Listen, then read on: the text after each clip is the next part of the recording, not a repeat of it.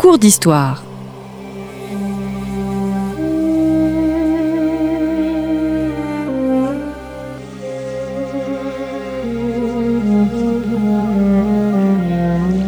On retrouve Christophe Dickès.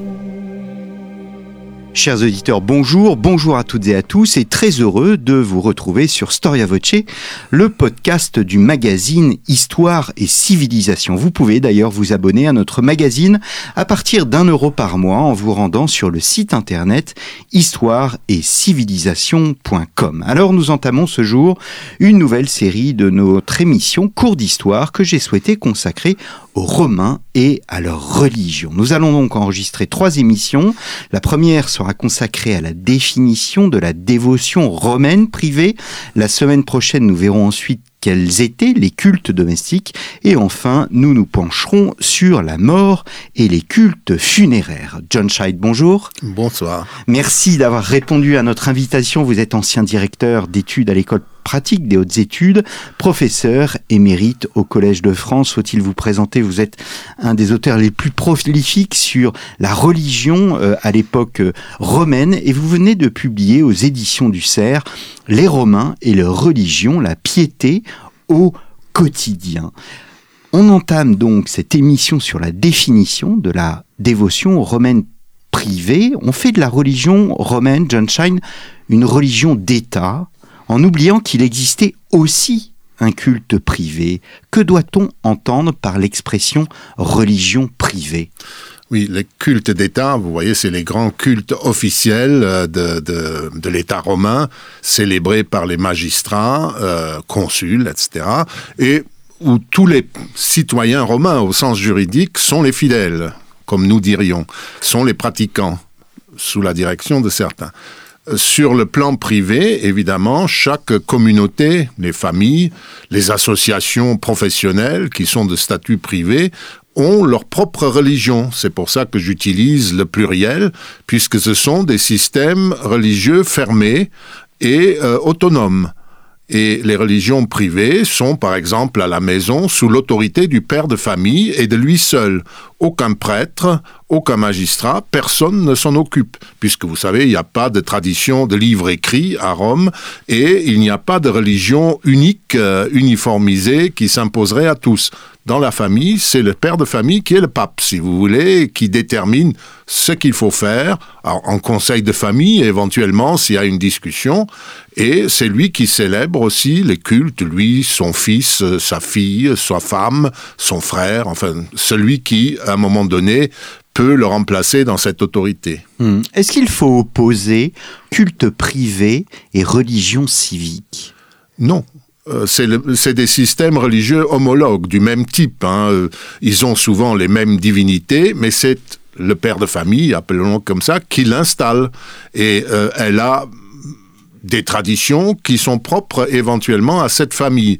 Mais dans l'ensemble, c'est des, des, des, des, cultes du même type que, les religions, que la religion civile qui concerne le kivis, le citoyen, et qui, dans son être politique, si vous voulez c'est plus solennel, évidemment, quand vous êtes au forum, qu'il y a beaucoup de moyens, euh, qu'il y a 10 000 personnes à la limite qui se ressemblent, ou même plus quand il y a des courses de cheval, de, de, cheval après un grand, une grande fête.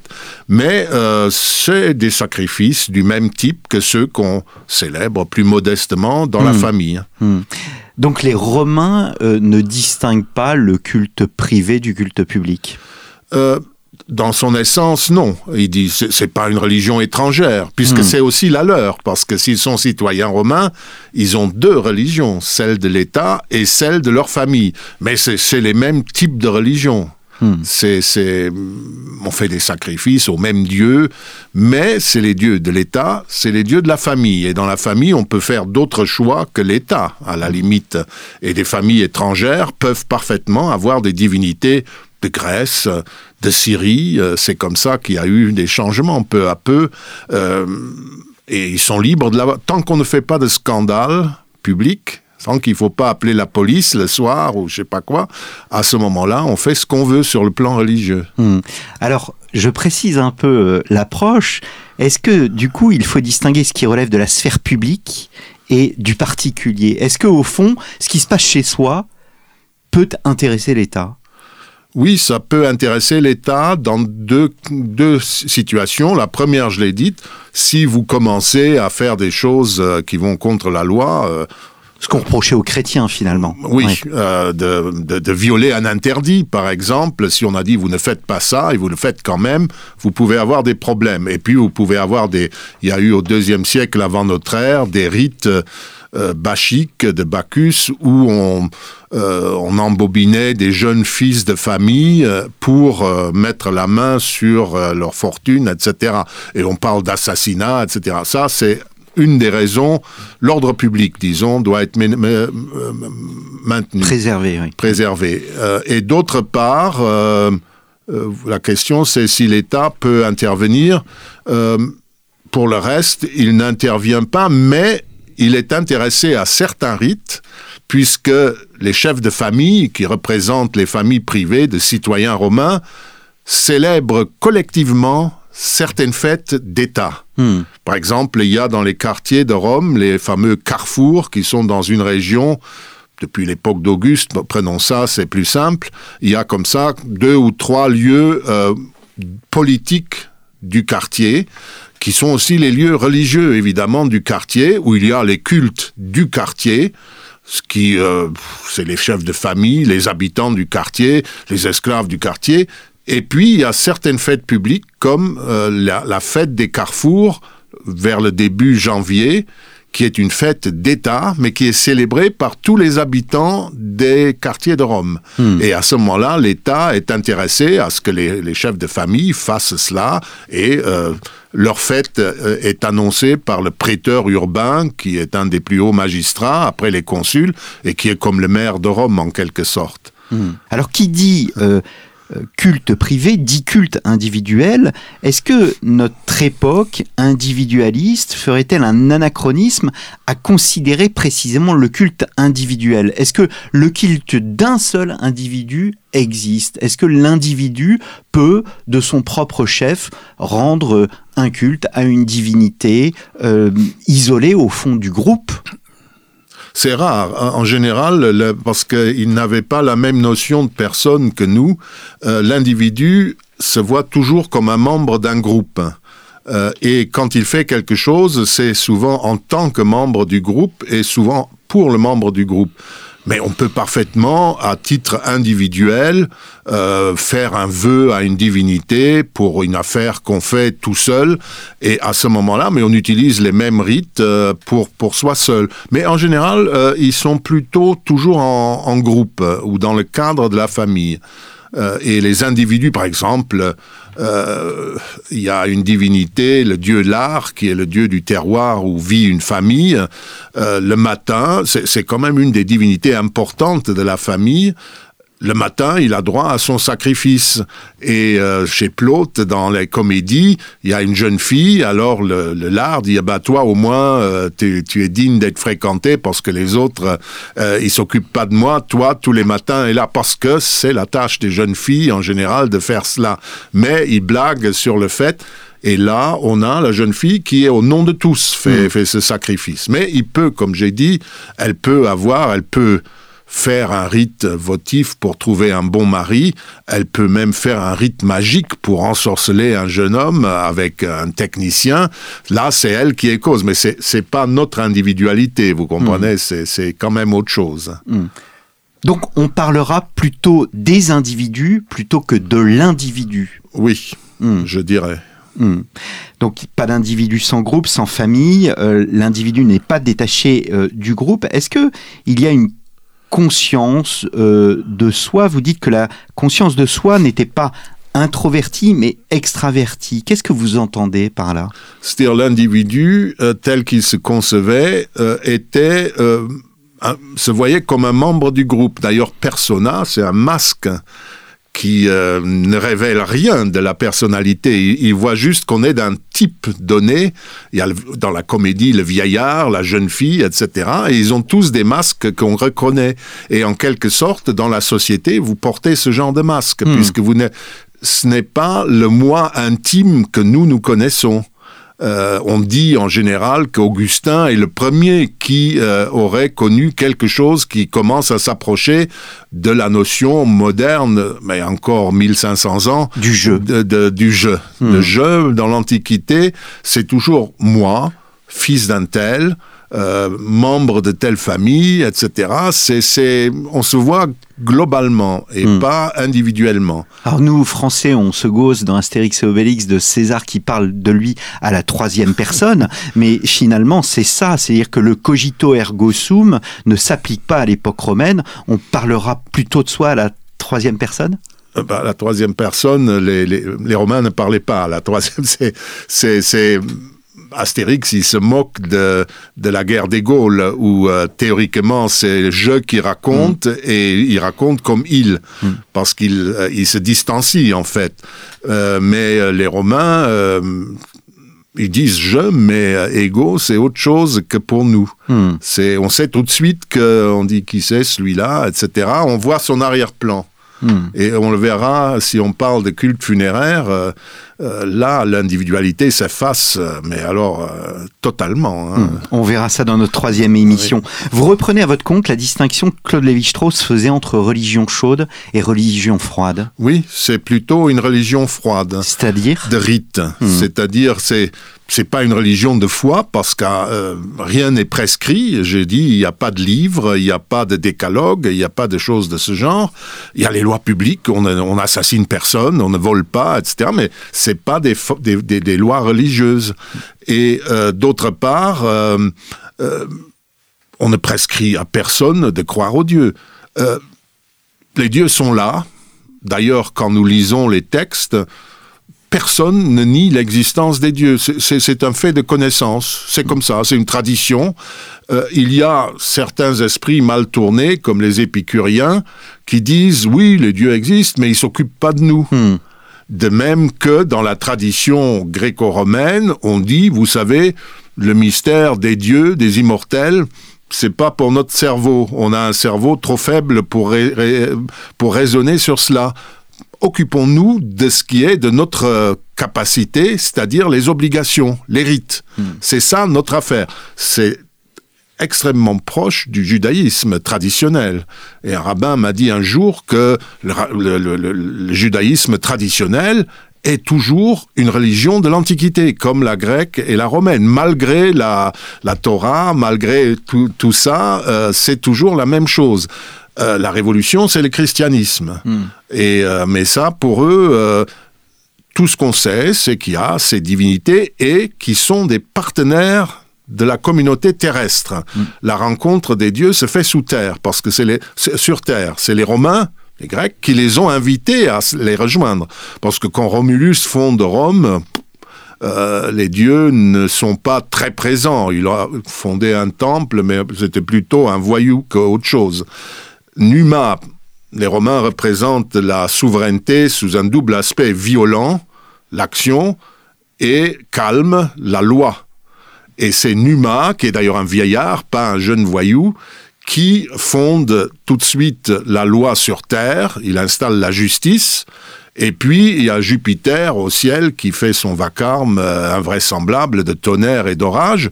Il fait, il l'invite à un dialogue et pétri de, frayeur, euh, il discute avec lui et Jupiter le tente notamment sur, il dit, est-ce que tu crois en moi? Pas du tout. Il fait une tentation de type sacrificiel, puisque le sacrifice est le cœur des, rites euh, païens, disons. Il dit, voilà, je veux que tu me sacrifies euh, un être vivant. et Numa lui sacrifie un poisson. Il dit non, de l'humain il lui sacrifie des cheveux. Euh, et, ainsi de suite, sur deux ou trois questions, à chaque fois il élude la demande du Tout-Puissant d'avoir un sac. C'est Abraham. Hein. Les religions sont proches l'une de l'autre d'une certaine manière. L'interdit euh, radical, c'est-à-dire faire un sacrifice humain, et même son fils dans un cas. Et Numa, dans chaque cas, il, ne il résiste.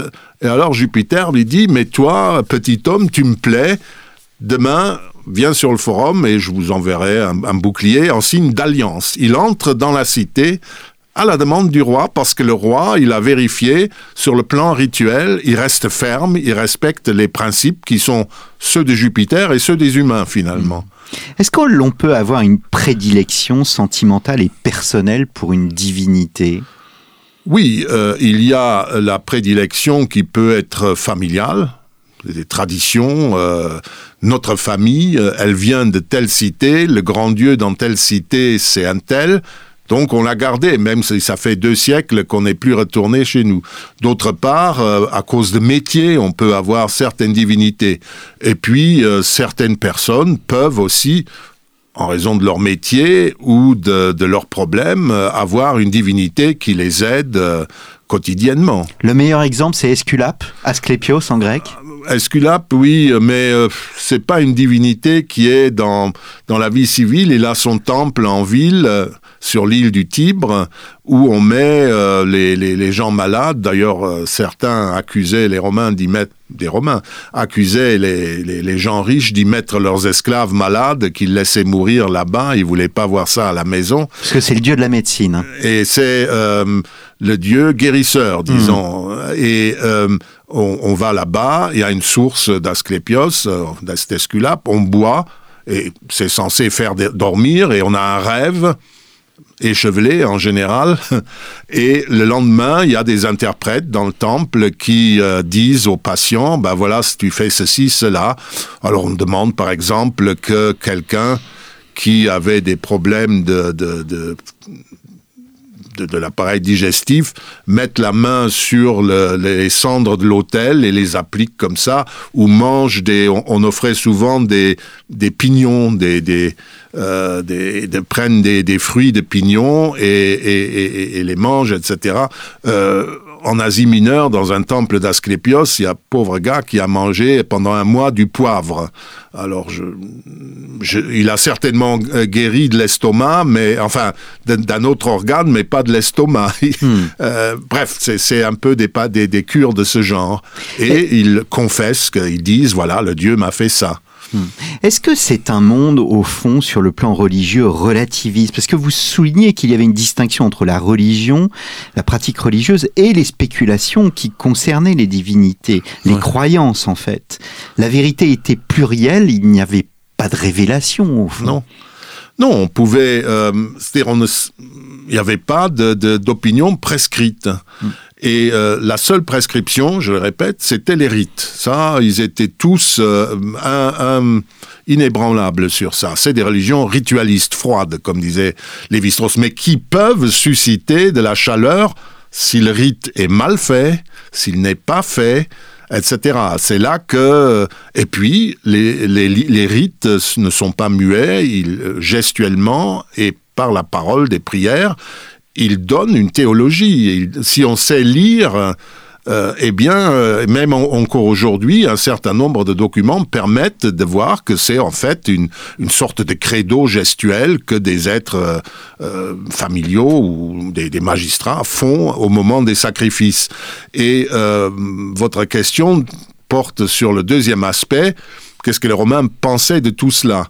Eh bien, on a des textes des intellectuels, Cicéron par exemple, qui est un des mieux conservés. Il discutait de, des rites, la divination. Qu'est-ce que c'est la divination?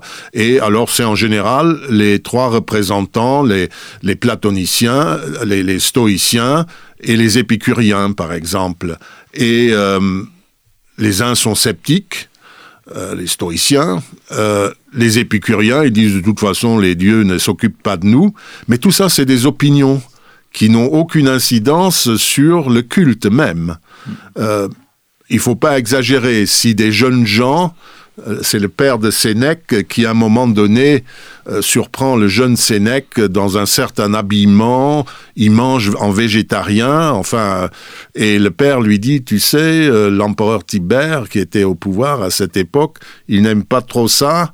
Et si tu es sénateur comme toi, enfin de famille, de bonne famille, et qu'il te voit dans cet accoutrement avec cette diète, il, se met à, tousser et euh, tu risques d'avoir des problèmes. C'est-à-dire, on veut pas de sectarisme. Ça, c'est, c'est, les autorités n'aiment pas ça. Mais que tout le monde discute de cela, il n'y a, aucune conséquence, hmm. puisqu'il n'y a pas de croyance prescrite, et vous pouvez en penser. Mais comme dit Cicéron, à la fin, euh, il dit, ben, c'est les stoïciens.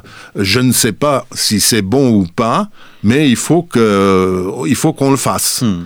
Alors vous, vous évoquez, on arrive un peu au terme de cette émission, peut-être une dernière question. Vous évoquez le fait que euh, le christianisme constitue une révolution. On sait que dans le christianisme, il y a une idée de progrès, c'est-à-dire qu'on prépare son salut éternel d'une vie après la mort.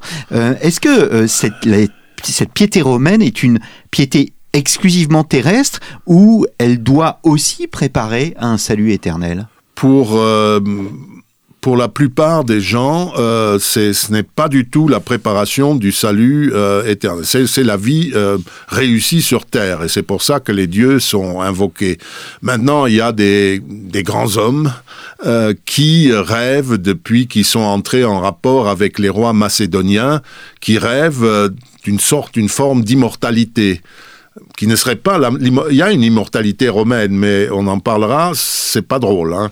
et euh, eux ils voudraient être euh, sur la voie lactée il y a un fameux songe de Scipion où euh, le, destructeur de Carthage a un songe où son son ancêtre son grand-père l'africain lui apparaît et euh, lui raconte qu'il est maintenant dans, l'immortalité, etc. Il parle de ça, qu'il est sur la voie lactée. Il n'est pas avec les dieux tout à fait, mais enfin, c'est pas mal. Les intellectuels romains de haute société fantasment tous sur ce euh, songe de Scipion qui a été commenté euh, jusqu'au 5e siècle, que les chrétiens aimaient évidemment beaucoup. Il dit, vous voyez, vous voyez, mais ça ne concerne que certains. Et vous verrez, euh, si vous regardez de près, finalement, il n'y a que les empereurs, et encore en trois siècles, 20 empereurs qui ont été divinisés, et qui sont à un niveau nettement inférieur aux dieux, hmm. euh, et euh, sont vraiment d'une catégorie, oui, c'est une sorte d'immortalité, mais d'un ancien humain et c'est tout. Les autres, non. C'est, ils sont parmi les dieux mânes, on peut le dire tout de suite, et euh, fondus dans un, un, monde tout à fait collectif. Il n'y a plus d'individualité, en attendant que ils renaissent ou pas. Enfin, il y a là aussi des croyances, mais en la métempsychose. Voilà, ils mm. sont pas, c'est pas très répandu. Hein. Mm. Eh bien, merci beaucoup, John Scheid. Nous nous retrouverons la semaine prochaine pour évoquer les cultes domestiques. Je rappelle le titre de votre ouvrage, Les Romains et les religions, la piété au quotidien, paru aux éditions du CERF. Il me reste à vous remercier, chers auditeurs, pour votre fidélité. Je vous donne rendez-vous la semaine prochaine pour un nouveau numéro de nos cours d'histoire.